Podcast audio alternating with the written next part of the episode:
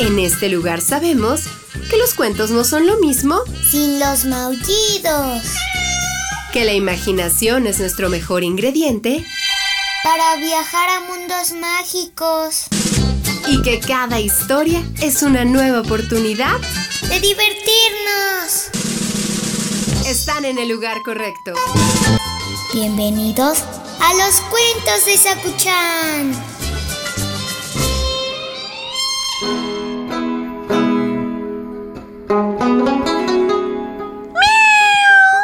Ya casi, Sakuchan.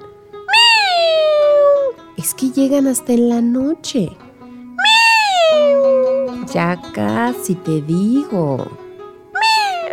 Ay, ¿qué tal que te cuento una historia en lo que hacemos un tiempito? El cuento de hoy se llama El misterio de los Reyes Magos.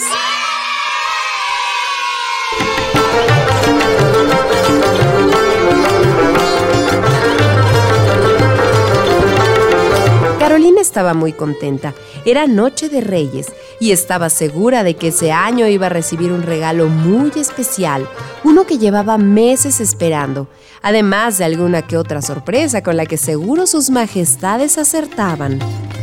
Carolina colocó una bandeja de polvorones y una botella de la cava junto al árbol de Navidad, por si los Reyes Magos tenían hambre o sed. También puso tres grandes cuencos de agua para los camellos por si acaso. Carolina, debes ir pensando en acostarte, dijo la mamá de la niña. Los Reyes Magos no tardarán en venir.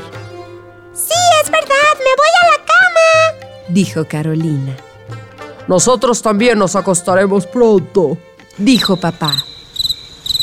A la mañana siguiente, Carolina se despertó muy ilusionada, pero cuando llegó al árbol de Navidad... ¡Mamá! gritó Carolina desaparecido. Justo en ese momento empezaron a oírse gritos y llantos que procedían de todas partes. Niños y adultos salieron a la calle, muy asustados. Ningún niño había recibido regalos y todos los árboles de Navidad habían desaparecido. ¿Desde cuándo los Reyes Magos roban en vez de dejar regalos? Preguntó un niño ha pasado, estoy segura, dijo Carolina.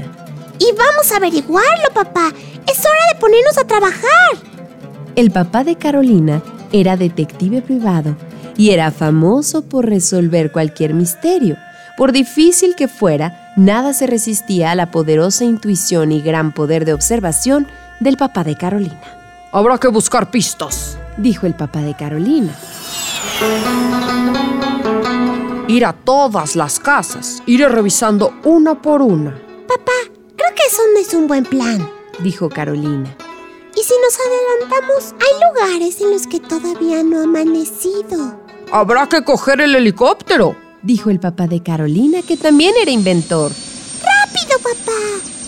Padre e hija subieron al lococóptero.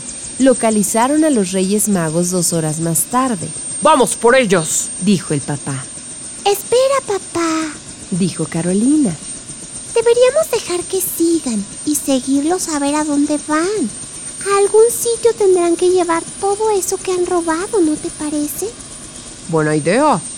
Lo grabaré todo para presentar las pruebas a la policía, dijo el papá.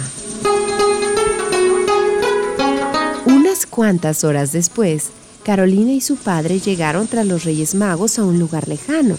¿Dónde? Preguntó Carolina. No lo sé, pero no me da buena espina. Mira, hay que seguirlos, dijo el papá. Los Reyes Magos fueron hacia el interior de una cueva, seguidos discretamente por Carolina y su padre.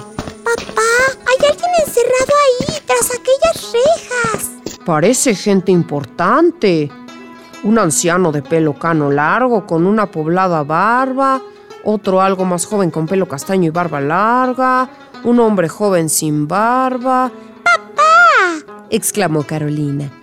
Dime. ¿Tienen barba un elefante, un caballo y un camello? Sí. Son los Reyes Magos, los de verdad. Los otros son unos farsantes. ¡Corre! Coge las llaves que hay sobre aquella piedra. Tienen que ser las celdas. Libéralos mientras yo vigilo a los estafadores. Carolina se acercó sigilosamente hasta las rejas y liberó a sus majestades. Entre los cinco, atraparon a esos falsos reyes magos. Esta noche tenemos tarea doble, compañeros, dijo Melchor. Sí, además repartir regalos tendremos que devolver todos estos árboles de Navidad, dijo Gaspar. Pero, ¿cómo van a saber de quién es cada uno? preguntó Carolina. Somos magos, ¿recuerda? dijo Baltasar. Esto es coser y cantar para nosotros. Y así fue, como los verdaderos Reyes Magos lograron hacer realidad los sueños de todos los niños, aunque esa vez un día más tarde. Colorín colorado, este cuento ha terminado. El que se quedó sentado, se quedó pegado.